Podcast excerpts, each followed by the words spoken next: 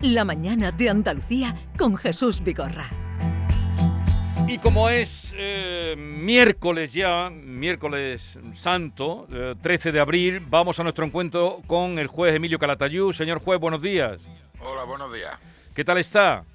Pues bien, aquí de Semana Santa. De Semana Santa. ¿Ha salido a ver a alguna procesión o se ha placeado? No, no, no me he placeado. Mañana saldré a ver con mi nieta la estrella. Eh, una cosa antes de que se me olvide, me acaba de pasar ahora por la cabecita. Usted tiene una hermana aquí en Sevilla, ¿no? Sí, No, no me había dicho nada.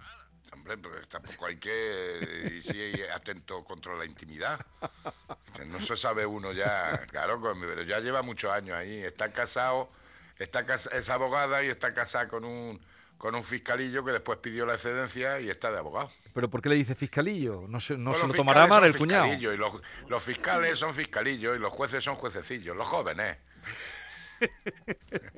Pero lleva ya muchos años allí, hombre, sí, yo he ido por allí, por Sevilla, mucho. Ah, es que no sé, no sé quién me lo dijo, pero alguien que había estado hablando con su hermana y, Sí. y que sabía y le estuvo hablando, hombre, yo oigo al juez Emilio Calatayud, tal y cual. Digo, pues no, no, no sabía que... que Sí, por aquí. hace ya muchos años. Pero Emilio, el, domi- domingo de Ramos sí salía usted en la sentencia de Granada, ¿no? Sí, pero este año no he podido salir, ¿sabes? ¿Qué ha pasado? Pues yo lo digo claramente, porque mira, como tengo lo de la próstata, entonces mm, yo no puedo salir en la procesión cinco horas o seis horas porque tengo que orinar bastantes veces. Entonces, ¿dónde vas a orinar? Pues me tengo que meter en los bares y la gente, como es como es, pues puede pensar, este se está fumando y entonces yo no puedo estar vestido de, de oscuro, allí de domingo, como Dios manda, entrando en todos los bares que conforme va parando la procesión.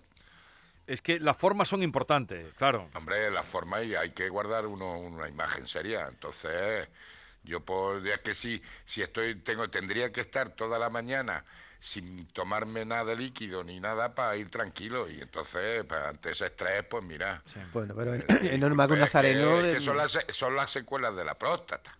Pero, está bien, va todo bien, ¿no? No, va todo muy bien, pero tampoco estoy para tirar cohetes para estar seis horas Claro. andar sin ir al baño. Claro, Y claro, además los bares están llenos. Claro, y entra, eh, no queda bien es un nazareno No, metido en el bar ahí con la, el capirote. eh, Claro, no, yo no voy con capirote, voy descubierto. Entonces, entrar bien.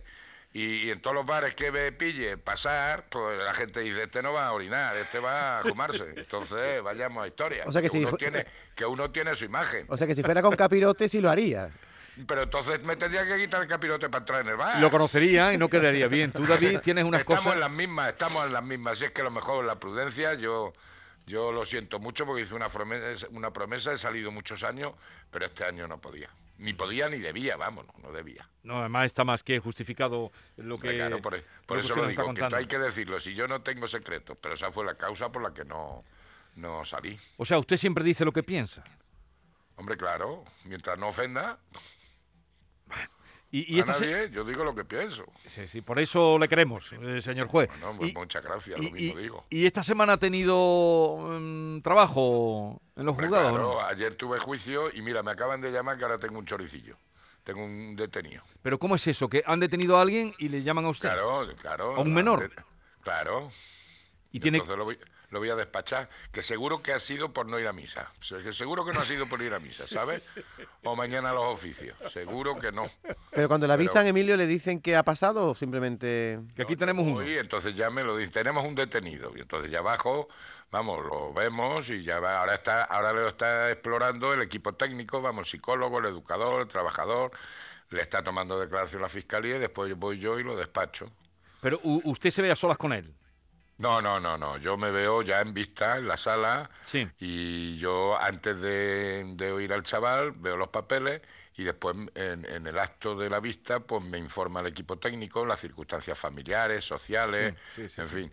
Luego veo el delito que, del que se le acusa y tal y hace con el abogado y hacemos una comparecencia y acuerdo la libertad, el fusilamiento provisional, el internamiento, en fin, lo que sea. ¿Pero cuánto tiempo pasa entre, entre la detención del menor y la vista? ¿Cuánto tiempo pasa? No, aquí en Granada lo hacemos de forma automática. A lo mejor lo han detenido esta noche o lo ha llevado detenido esta mañana la policía. Y, y vamos, ahora en cuestión de una hora, un par de horas está despachado. Pero eso que sale en las películas de cuando mm, muchas En veces dicen... en, menores va muy rápido. En menores va rápido. Pero, Sí, eh, tenemos unos plazos legales, son 24 horas para ponerlo a disposición del fiscal. Y el fiscal me lo pone a mí inmediatamente. A mí me ocurre, Emilio, no sé si le ocurre a usted, cuando veo a un periodista en películas de Hollywood, digo, uy, qué mal hecho está ese periodista. Pues los periodistas no trabajamos de esta manera. Cuando usted ve una película, y ahora hay muchas, donde se ve a un juez en un juicio, eh, detecta incorrecciones, detecta cosas que no, mm, realmente no hacen los jueces, que simplemente lo han hecho por la película y Sí, están mal. ¿sí? Claro, claro. Y luego, y también los abogados.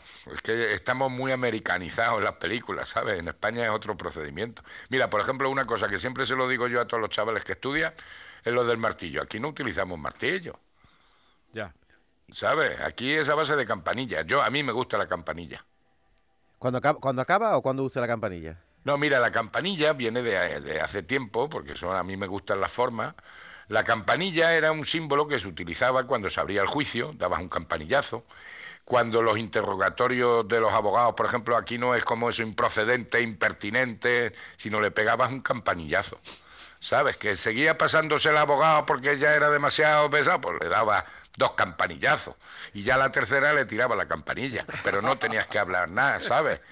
Y luego ya normalmente, cuando se acaba la, la vista, dice, le pegas el campanillazo, visto para sentencia. Pero, ¿Y qué otros errores así de bulto ve usted que no tienen nada que ver con el ejercicio de la profesión o de la judicatura y cu- Bueno, es que menores- recurrentes en, menores, películas? eh, eh, en menores que el asiento es distinto, el, el- el tribunal es distinto en menores porque participamos muchos. O sea, está en el centro de la sala, está el juez, a la izquierda está el, el secretario del juzgado, que ahora se llama eh, letrada de la Administración de Justicia. A la izquierda del, estrado está eh, la acusación, la parte de acusación, que es el Ministerio Fiscal y si hay acusador particular. Y a la derecha del juez está el- la defensa. Luego abajo está el menor, de- detrás de- del menor están los padres del menor, a la derecha abajo del estrado está el equipo técnico, que es el psicólogo, el educador, el trabajador social, y enfrente está la entidad pública, que es la comunidad autónoma, que son los que nos facilitan a nosotros los recursos para ejecutar las medidas. Entonces, la gente no se sitúa en principio bien, porque menores es distinto, menores, gracias a Dios, es completamente distinto. ¿Y, y usted cree, ha, ha habido, hay una controversia ahora en esa petición que se está haciendo desde Baleares de que se haga una normativa específica para centros de menores eh, tutelados eh, Sí. y, y se han dirigido a Bruselas. ¿Es necesario eso? ¿Ha sido a raíz de, de las, eh, en fin, los abusos que ha habido contra menores? Mira, es que el problema es que cuando se habla de centros de menores no se distingue, en la prensa no se distingue. Hay dos tipos de centros de menores. Uno, los que son de medida judicial, ¿eh? es decir, los condenados, Sí. para entendernos, y otros son los centros de protección de menores, que son los que tienen la custodia de la comunidad autónoma de esos menores, Sí. que pueden ser menores inmigrantes, pueden ser menores que sus padres eh, los ha cogido la comunidad autónoma la tutela por estar en situación de riesgo, porque los padres están en prisión, porque se han perdido los padres, eh, es decir, de todo tipo.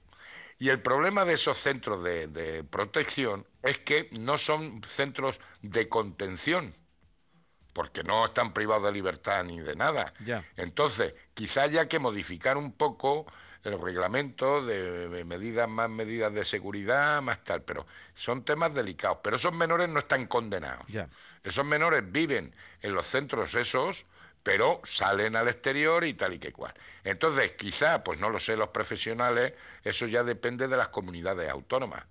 Hay comunidades que lo llevan fundaciones privadas, como pasa en los centros de reforma, y hay comunidades que son funcionarios.